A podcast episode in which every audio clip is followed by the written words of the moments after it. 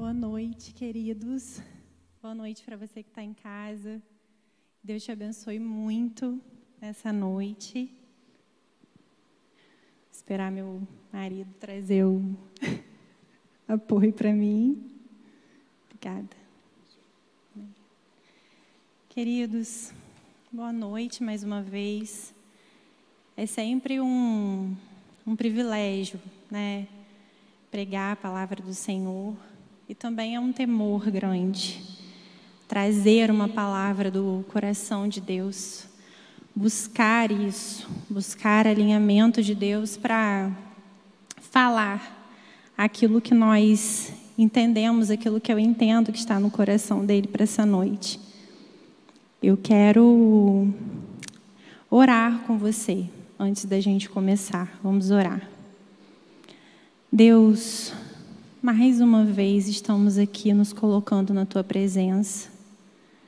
Ah, Senhor, como nós te amamos. Como nós desejamos, Deus, fazer a tua vontade.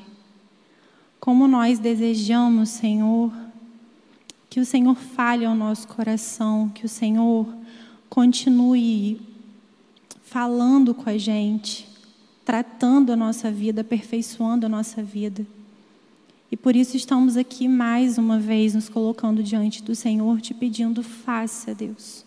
Faça isso, fala com a gente, toca no nosso coração, abra nesses, nesse momento, Deus, a nossa mente, abra os nossos olhos, para que a gente possa enxergar as tuas verdades, para que a gente possa entender as tuas verdades.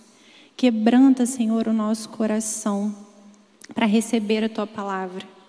Em nome de Jesus, nós oramos pelas ofertas, pelos dízimos, oramos pelo coração das pessoas que depositaram, Deus, as ofertas, dinheiro, e consagramos, Deus, esse dinheiro ao Senhor.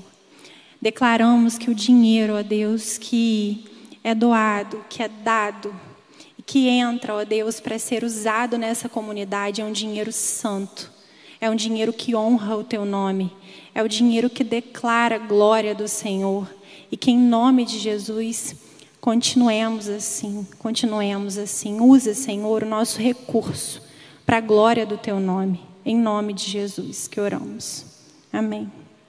Amém. Queridos, o que eu quero compartilhar com você hoje é um salmo, um salmo muito conhecido, que é o Salmo 139. Você pode abrir a sua Bíblia. Pode deixar a sua Bíblia aberta aí no Salmo 139, a gente vai passear um pouquinho nesse salmo.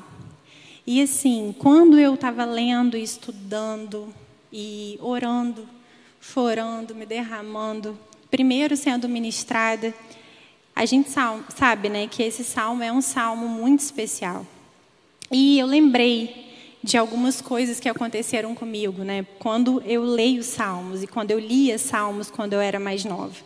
O livro de Salmos é um livro que nos inspira, não é verdade? É um livro que quando a gente lê, não sei, acho que a gente se identifica de uma forma diferente. E quando eu era pequena, pequena assim, 9, 10 anos de idade mais ou menos, foi quando eu comecei a vir para a igreja. A minha tia me trouxe para a igreja, eu lembro até hoje, a primeira vez que eu vim ainda era ali no prédio antigo. E eu ouvia a palavra de Deus e às vezes eu olhava, ela me deu uma Bíblia e eu olhava, eu não entendia muito bem. Ela falou: "Mariana, lê Salmos". Eu lia Salmos e de alguma forma, quando eu lia Salmos, eu sentia que ao ler aquilo expressava realmente o que eu estava sentindo, o que eu estava pensando, o que se passava na minha cabeça, mas que por imaturidade, por uma fé ainda nova, eu não conseguia expressar. E isso acontecia muito comigo. Eu me lembro que na minha adolescência eu me afastei muito de Deus. Depois eu me reaproximei de Deus e nesse movimento de me afastar e de voltar, eu vivi muitas batalhas espirituais. Vivi muitos medos, vivi noites de insônia. Eu vivi mais ou menos quatro meses de insônia, de não conseguir pregar o olho direito. E eu estava afastadíssima de Deus, mas eu lembrava do livro de Salmos, e eu lembrava do livro de Salmos, e eu pegava a Bíblia e eu orava. Eu falava, Senhor, Em paz eu me deito e logo pego no sono, porque só tu me fazes repousar em segurança. Eu lembro que Deus me ensinou muito e eu orava, eu falava, eu não temerei o pavor da noite, nem a flecha que voa de dia, nem a peste que se move sorrateira nas, nas trevas, nem a praga que devasta meio-dia. Mil podem cair ao meu lado, dez mil à minha direita, mas nada me atingirá nada me atingirá. E são salmos que Deus falava ao meu coração. E eu falava na primeira pessoa porque eu me apropriava daquele salmo. Eu não só lia o salmo, mas eu me apropriava, eu colocava na primeira pessoa. Porque algumas pessoas que me acompanharam me ensinaram a orar a palavra. Érica foi uma delas, Ana Luísa, minha supervisora de célula, Ellen. Pessoas que falavam, Mari, quando você não souber o que fazer, quando você estiver perdida, sem dormir, ora a palavra ora a palavra. Eu me apropriava e eu orava na primeira pessoa do singular mesmo. E muitos outros salmos guiaram a minha vida e a minha entrega para Deus. Eu acredito que isso também deve ter acontecido com você. Eu acredito que em algum momento, quando você lê os salmos, você se identificou de uma maneira profunda com aquela palavra. E o que eu preciso dizer para vocês é que isso não acontece por acaso. Isso não é obra do acaso. Há intencionalidade na poesia de Salmos em fazer isso, em produzir isso no nosso coração. Nas palavras de Salmos existe uma, uma questão especial de deleite na adoração, de quebrantamento, de entrega, de libertação a partir da confissão dos pecados. Isso não é por acaso. Quando a gente vai estudar mais um pouquinho, a gente vê que a palavra salmos, no hebraico, no original, significa terlim, que significa cânticos de louvor, louvores. Os hebreus, quando registraram essas palavras, eles foram tomados de discernimento, de sinceridade de coração, inspirados por Deus para registrar essa palavra. Queridos, quando a gente continua estudando mais um pouquinho, a gente percebe que o livro de Salmos, ele significa basicamente livro de oração. Martinho Lutero referiu, é, referiu-se ao livro de Salmos como a Bíblia em miniatura. A Bíblia em miniatura. E era muito comum entre os monges a prescrição da leitura do livro de Salmos diariamente, porque eles entendiam que isso os fazia praticar a oração e orientava na confissão de pecados. O livro de Salmos ele era usado no culto nas sinagogas e ele é referenciado diversas vezes no Novo Testamento. E eu fui lendo e achei muito interessante, como por exemplo no livro de Atos, capítulo 4. Deixa eu abrir aqui. Capítulo 4, versículo 25. Diz assim: 4, 25. Tu falaste pelo Espírito Santo por boca do teu servo, nosso pai Davi, porque se enfureceram as nações e os povos conspiraram em vão. É uma passagem de Salmo 118, 22. Esse, esse trecho de Atos é a oração primeiro, dos primeiros cristãos. Você já deve ter lido na leitura que a gente está fazendo em janeiro. Atos, ainda, capítulo 2, de 25 a 28. Capítulo 2 de 25 a 28. Diz assim: A respeito dele, disse Davi: Eu sempre via o Senhor diante de mim, porque ele está à minha direita, não serei abalado. Por isso meu coração está alegre e a minha língua exulta. O meu corpo também repousará em esperança, porque tu não me abandonarás no sepulcro, nem permitirás que o teu santo sofra decomposição. Tu me fizeste conhecer os caminhos da vida e me encherás de alegria na tua presença. Essa passagem faz parte da pregação de Pedro no dia de Pentecostes, fala sobre a esperança confiança em Deus, a fidelidade de Deus e faz referência, é o trecho mesmo de Salmo 16, de 8 a 11. Em Hebreus, Hebreus 2, de 6 a 8. Hebreus 2, de 6 a 8, diz assim: Mas alguém em certo lugar testemunhou, dizendo: Que é o homem para que ele te importes, e o filho do homem para que com ele te preocupes. Tu o fizeste um pouco menor do que os anjos, e o coroaste de glória e de honra. Tudo sujeitaste debaixo dos seus pés. Essa referência no livro de Hebreus fala sobre a natureza de Jesus e, e, faz referência ao Salmo 8, de 4 a 6, é o que nós chamamos de Salmo messiânico. Então, queridos, a gente vê, a gente vê muita referência no Novo Testamento e a gente vê que o livro de Salmos, de fato, referencia a Bíblia em vários lugares e também a nossa vida.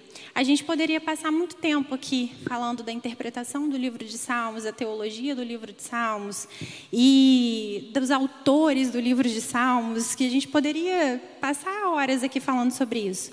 Mas agora eu quero falar um pouquinho mais com você sobre o Salmo 139.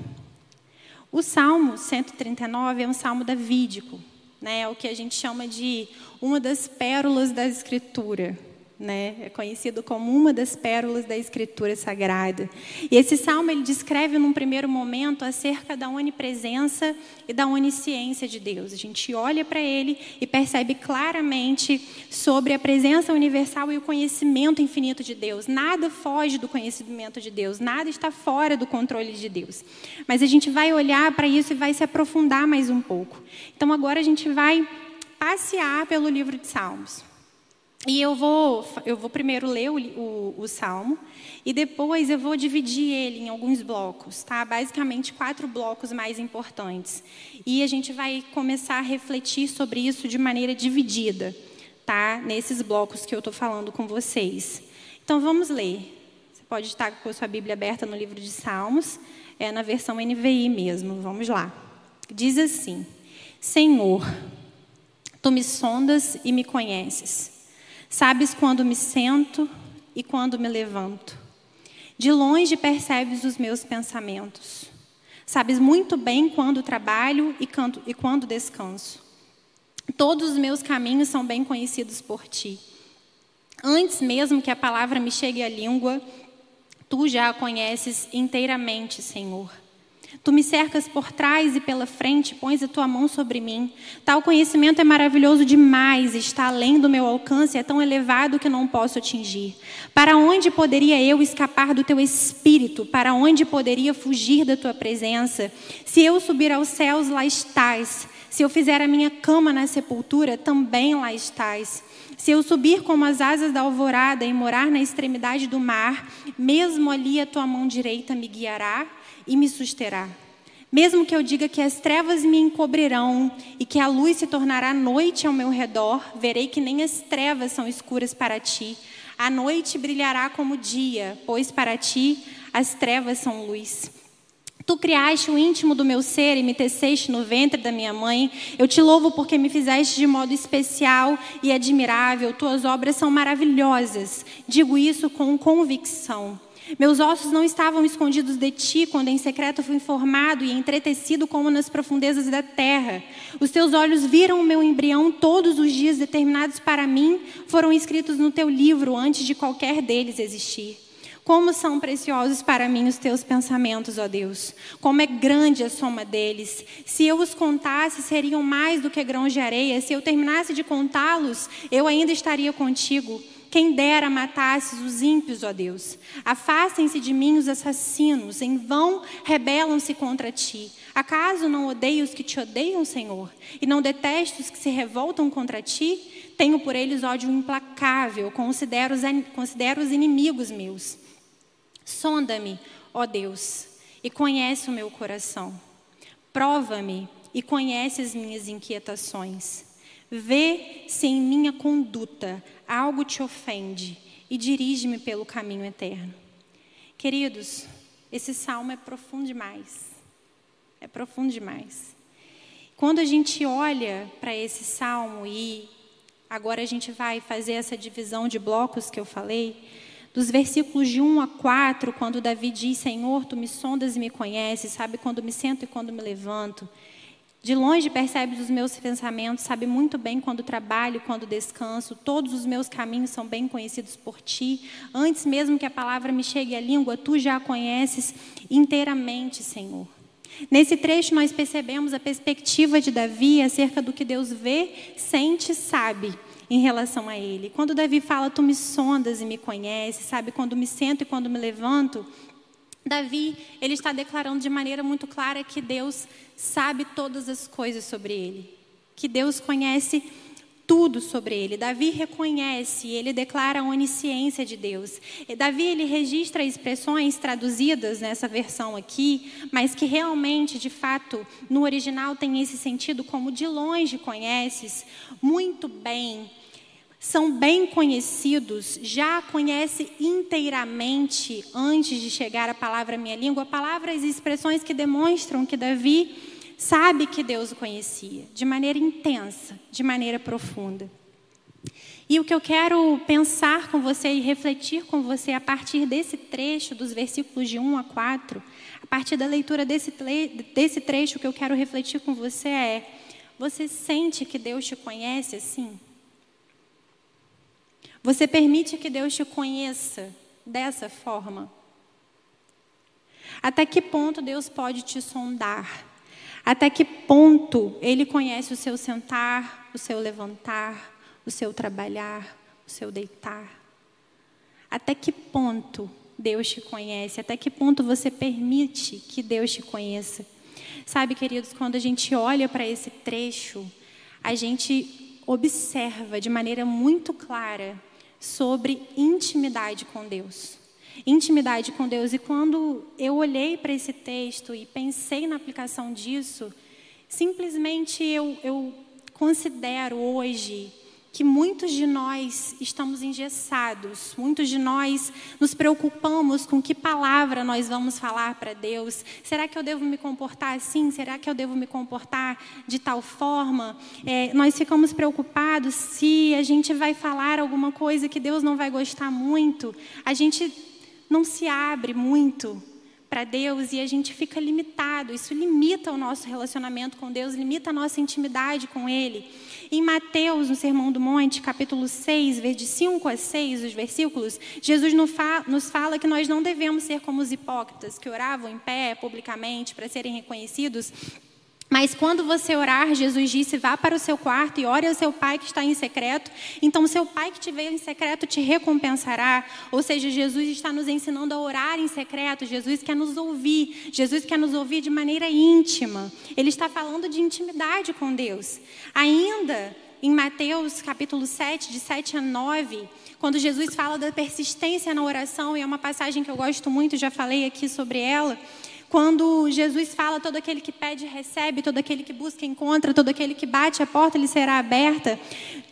Esse texto fala de maneira muito clara sobre persistência na oração, sobre busca, sobre intimidade. Ele ainda continua dizendo: Qual de vocês, se eu lhe pedir, se seu filho pedir pão, lhe dará pedra? Ou se pedir peixe, lhe dará uma cobra? Se vocês que são maus sabem dar boas coisas aos seus filhos, quanto mais o Pai de vocês que está nos céus.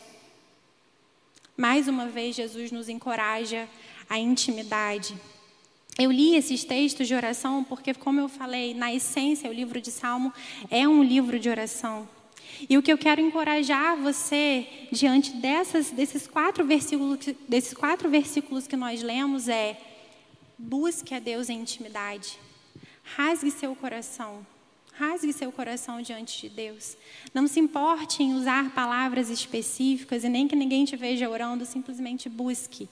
Para que você possa dizer: Senhor, tu me sondas e me conheces. Tu conheces o meu sentar, o meu levantar. Tu sabes exatamente quando trabalho e quando descanso. Antes mesmo que a palavra me chegue à língua, tu já a conheces, Senhor. Você só será capaz de dizer isso com essência, de maneira genuína, a partir do momento que você estiver buscando intimidade com Deus, que você possa dizer isso, que você possa buscar intimidade com Deus. Amém? Amém? Continuando ainda, dos versículos 7 a 12. Vamos lá, quando Davi fala: Para onde eu poderia eu, para onde poderia eu escapar do teu espírito? Perdão. Versículo 5, um pouco mais acima. Tu me cercas por trás e pela frente, e pões a tua mão sobre mim. Tal conhecimento é maravilhoso demais, está além do meu alcance, é tão elevado que não posso atingir. Para onde poderia eu escapar do teu espírito? Para onde eu poderia fugir da tua presença? Se eu subir aos céus, lá estás. Se eu fizer a minha cama na sepultura, também lá estás. Se eu subir com as asas da alvorada e morar na extremidade do mar, mesmo ali a tua mão direita me guiará e me susterá. Mesmo que eu diga que as trevas me encobrirão e que a luz se tornará noite ao meu redor, verei Verei que nem as trevas são escuras para ti, a noite brilhará como o dia, pois para ti as trevas são luz. Queridos, nesse trecho, percebemos que Davi declara acerca da proteção e da onisciência de Deus. Quando nós olhamos, tu me cercas por trás e pela frente, esse tu me cercas tem sentido de proteção, tem sentido de proteção. Alguns estudiosos, eles sugerem que Davi, ao escrever esse salmo, ele estava num conflito grande entre o que ele estava passando, que ele acreditava de fato ser e estar na presença de Deus, com, e o conflito, a tensão com os ímpios. Então, se nós sabemos disso e entendemos que foi isso que motivou Davi a escrever esse salmo, foi justamente esse conflito, e nós percebemos isso quando olhamos para o versículo 19, de 19 a 22. Se puder colocar, por favor, dos versículos 19 e 22, quando Davi diz: Quem me dera matasse os ímpios, ó Deus. Afastem-se de mim os assassinos, porque falam de ti com maldade, em vão revelam-se contra ti. Acaso não odeio os que te odeiam, Senhor, e não detesto os que se revoltam contra ti? Tenho por eles ódio implacável, considero os inimigos meus. Davi, de fato, ele estava nessa tensão com os ímpios, então ele escreve o salmo. Ele escreve o salmo e ele fala: Tu me cercas por trás e pela frente. Para onde eu poderia escapar do teu espírito? Se eu montasse a minha cama na sepultura, lá também estás. E ele começa a falar de como, apesar das circunstâncias, e de como, apesar do conflito, ele se sente protegido por Deus. Ele se sente abraçado, ele se sente no colo de Deus. Apesar do conflito que ele estava passando ao escrever os Salmos. E a partir da leitura, da leitura desse trecho, dos versículos de 7 a 12, o que eu quero refletir com você é: existe um conceito psicanalítico que fala sobre borda, o conceito de borda. E o conceito de borda ele pode ser explicado basicamente por eu e João somos casados, né? Estamos casados há um tempo, nos conhecemos muito bem e algum ente querido meu morre. E eu fico desesperada. Eu me desespero, eu me desespero, eu desabo, eu choro, eu penso em me matar por conta do sofrimento, eu simplesmente não consigo mais comer, eu me entrego, eu falo coisas que estão fora do natural, porque de alguma forma essa minha borda psíquica, isso que me direciona psiquicamente, começa a se diluir. Começa a se diluir. E aí o sofrimento se instala. Então o conflito se instala. Esse é o conceito de bordas psíquicas, das bordas psíquicas. Acredito que quando olho para esse texto, apesar do conflito de Davi, mesmo com que ele, mesmo que ele não estivesse entendendo, mesmo que ele falasse, eu posso estar aqui no voar como as, nas, deixa eu lembrar aqui o versículo. Para onde eu poderia escapar do teu espírito? Para onde eu poderia fugir da tua presença? Se eu subir aos céus, lá estás. E se eu fizer a minha cama na sepultura, também lá estás. Apesar disso, apesar dessas bordas se diluindo, Deus estava ali. E ele se sentia protegido. Então, Deus era a borda da vida de Davi. E é a borda da nossa vida também. E eu lembro da vida de Elias. Eu lembro da vida de Elias, que depois de ser tremendamente usado pelos profetas para destruir os profetas de Baal ele foi ameaçado por Jezabel e ele foge, ele deseja morte, ele se esconde numa caverna, ele deseja morrer e o que acontece? O anjo do Senhor o visita, o anima a sobreviver, o anima a comer e depois Deus o visita como uma brisa suave. E diz para ele exatamente o que ele deve fazer. Diz para ele exatamente o próximo passo o próximo passo. Naquele momento, Davi foi dirigido por Deus. Deus foi à borda da vida de Davi. Queridos, nós, quando estamos em conflito, nós mudamos. Nós não sabemos ao certo o que está acontecendo com a gente, mas fato é que Deus não muda. Deus não muda. Tiago 1,17 nos diz que toda boa dádiva e todo dom perfeito vem do alto, descendo do Pai das luzes, em quem não há sombra nem variação de mudanças. Aleluia. Que nós possamos dizer com muita verdade, né? Para onde eu poderia escapar do teu espírito? E para onde eu poderia fugir da tua presença? Simplesmente não podemos, porque Deus está com a gente, aonde quer que a gente esteja. De, apesar dos nossos conflitos, aonde quer que a gente esteja emocionalmente ou fisicamente, Deus está conosco. Deus está conosco. Eu te encorajo a crer nisso. Continuando um pouco mais no Salmo, nós lemos dos, vamos ler dos versículos 13 ao 16, que diz assim: Tu criaste o íntimo do meu ser e me teceste no ventre da minha mãe. Eu te louvo porque me fizeste de modo especial e admirável. Tuas obras são maravilhosas, digo isso com convicção. Meus ossos não estavam escondidos de ti quando em secreto fui formado e entretecido como nas profundezas da terra. Os teus olhos viram o meu embrião. Todos os dias determinados para mim foram escritos no teu livro antes de qualquer deles existir. Queridos, nesse trecho nós percebemos a declaração de Davi acerca da peculiaridade com que Deus o criou, ele entendia isso. Ele declara: Tu criaste o íntimo do meu ser, ou seja, sugeriu a criação da sede das suas emoções, do interior, do seu interior, a sua parte profunda, sensível. Criou os seus ossos, sua estrutura física. Ele ainda diz: entretecido como nas profundezas da terra, porque naquela época não se tinha ainda um conhecimento claro sobre fecundação e nidação. Isso era um mistério para eles, mas fato é que Davi declara de maneira incrível incrível como Deus o criou. O cuidado e o zelo como Deus o criou. Ele tinha clareza desse processo. E a partir da leitura desse texto, o que eu reflito com você é: você sente que Deus planejou sua vida? Você sente que Deus sonhou com a sua vida? Ou você simplesmente não acredita nisso? Às vezes você teve uma história difícil.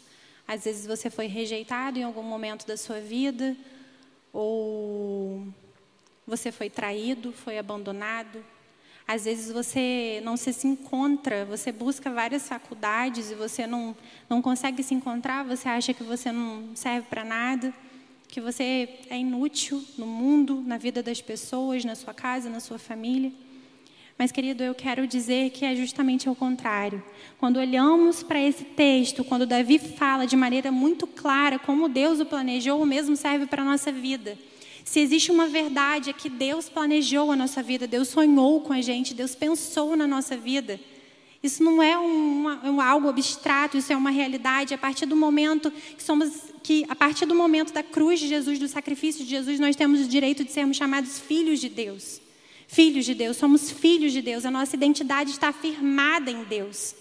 Está firmada em Deus. Jesus venceu a tentação de Satanás lá em Mateus, capítulo 4, se não me engano, acredito que sim. Porque ele sabia que ele era o filho de Deus. Ele sabia que ele era o filho de Deus. Satanás dizia para ele: Se és o filho de Deus, faz com que essas pedras se, formem, se transformem em pão. Se és o filho de Deus, mas ele sabia, a identidade dele estava firmada. Ele sabia que ele era o filho de Deus. Nós precisamos ter a nossa identidade firmada em Deus. Isso é uma verdade eterna. Existe uma frase de Rick Warren que me marcou muito, muito mesmo. Inclusive eu falo disso com o João sempre, porque eu acabei ruminando essa frase. E a frase diz o seguinte: mentiras culturais nos moldam, mas verdades eternas nos libertam. Eu vou repetir. Mentiras culturais nos moldam, mas verdades eternas nos libertam. É muito difícil quando nós acabamos acreditando no decorrer da nossa vida palavras de maldição que foram lançadas sobre nós, situações que nós vivemos que acabaram reafirmando a rejeição que nós podemos ter passado lá no útero. É muito difícil quando a gente não consegue sair desse cativeiro, porque quando a gente está num cativeiro de identidade, relacionado à identidade, muitas vezes a gente vive para agradar pessoas, a gente vive buscando a aprovação de pessoas, a gente vive para um olhar que nos aprova, a gente tem medo de ser rejeitado, e isso é muito ruim. Isso é muito ruim. Existe um ator norte-americano chamado Bill Cosby, que ele diz: Não sei qual é a chave do sucesso, mas eu sei que o caminho para o fracasso é tentar agradar a todos. Querido, a identidade deturpada, ela obscurece, ela distancia o propósito de Deus na nossa vida ela distancia o propósito de Deus na nossa vida. A gente se perde daquilo para o qual nós fomos chamados. E quando nós temos afirmada, isso acontece a partir do momento que Deus é o nosso ponto de referência, que Ele é o nosso ponto de partida. Mesmo que a gente se sinta um pouco perdido, Deus sendo o nosso ponto de partida, a gente com certeza vai compreender e começar a compreender a nossa identidade, para aquilo para o qual nós fomos chamados. E aí a gente vai poder dizer com com autoridade, com verdade, Senhor, tu criaste o íntimo do meu ser e me teceste no ventre da minha mãe. Tu sonhou comigo, pensou em mim, pensou nas minhas características, sonhou com a minha personalidade. Isso é uma verdade eterna. Isso é uma verdade eterna. Eu preciso dizer para você que você não é um acidente, que você não é um acidente, que você não é uma obra do acaso. Você precisa tomar posse dessa verdade eterna, dessa verdade eterna. Quando nós continuamos olhando para o Salmo e a gente olha para os versículos 17 e 18, que diz: Como são preciosos para mim os teus pensamentos, ó Deus, como é grande a soma deles. Se eu os contasse, seriam mais do que os grãos de areia. Se eu terminasse de contá-los, eu ainda estaria contigo.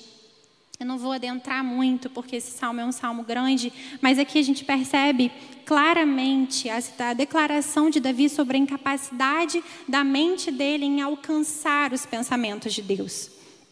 Seguindo um pouco mais no trecho que nós já lemos do 17, dos 19 ao 22, que é justamente o que eu falei com vocês, que foi a motivação para pelo qual Davi escreveu esse salmo, a partir da tensão entre ele e os ímpios. E caminhando para o fim, caminhando para o fim, esses versículos de 17 a 22 foi o que eu passei rapidamente, mas explicando para vocês. Só não vou aplicar muito essa parte. Mas aqui nos versículos 23 e 24, que são os últimos versículos do Salmo, Davi diz assim: Sonda-me, ó Deus, e conhece o meu coração. Prova-me e conhece as minhas inquietações. Vê se em minha conduta algo te ofende e dirige-me pelo caminho eterno. Nesse texto, queridos, Davi declara a sua limitação em reconhecer as suas questões. Ele fala para Deus: sonda-me, prova-me, vê se em minha conduta algo te ofende há intrinsecamente um sentimento de Davi de autodefesa, mas também há um render, um render-se dele para que Deus faça nele. Ele pede para que Deus faça nele. E a partir da leitura desses dois versículos, o que eu quero refletir com você é principalmente nessa palavra sonda-me. Sonda-me. Eu já estou caminhando para o fim, tá? No dicionário, sondar, verbo significa investigar, tatear, explorar, reconhecer por meio de sonda a profundidade da água, a natureza de um terreno, o estado da atmosfera, explorar com a sonda, sondar uma ferida. Sonda, o substantivo feminino, significa, na geologia, aparelho usado para perfurar o solo. Na medicina, instrumento tubular destinado a ser introduzido no organismo para examinar feridas.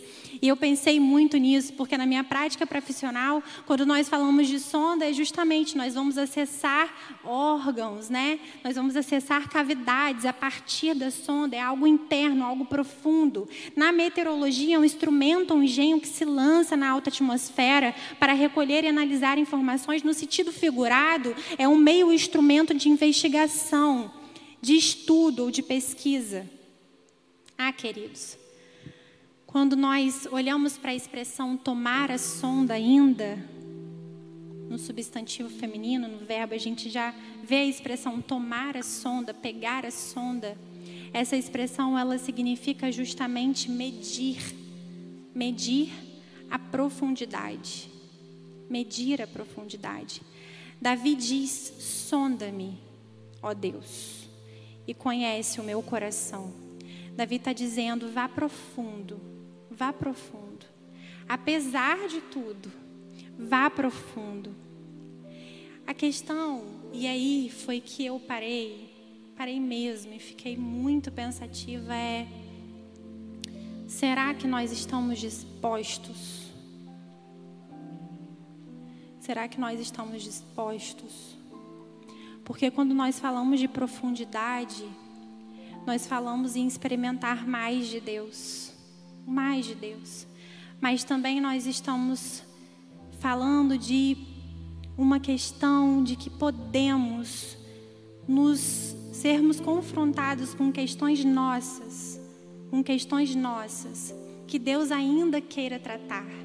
Talvez algo que esteja reprimido, algo que esteja recalcado, mas quando nós declaramos: sonda-me, ó Deus, e conhece o meu coração, prova-me, conhece as minhas inquietações, vê se em minha conduta algo te ofende, dirige-me pelo caminho eterno. Nós estamos falando, nós estamos pedindo para Deus: vá profundo, vá profundo, meça a profundidade. E nesse lugar de medir a profundidade, depois que Deus sonda Davi, depois que Deus prova as inquietações de Davi, Davi fala: vê se em minha conduta algo te ofende e dirige-me pelo caminho eterno. Então me examina, me prova, olha para o meu coração, olha para os meus pensamentos, e se na minha conduta tiver algo que te ofende, dirige-me pelo caminho eterno. Davi está dizendo não só sonda-me, mas alinha minha vida. Alinha minha vida ao propósito do Senhor. Alinha a minha vida para que eu possa, apesar do meu conflito, cumprir o teu propósito. Apesar do conflito que ele vivia, ele tinha convicções sobre intimidade com Deus. Ele sabia que Deus era quem direcionava ele quando eu falei da função borda.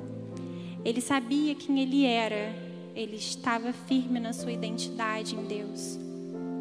Ele sabia que não podia e nem conseguia descrever os pensamentos de Deus, porque eles são muito mais do que aquilo que ele pode imaginar. E ele termina dizendo: sonda-me, prova-me e vê a minha conduta e dirige-me pelo caminho eterno. Então, alinha a minha vida para que eu possa, apesar do meu conflito, cumprir o teu propósito.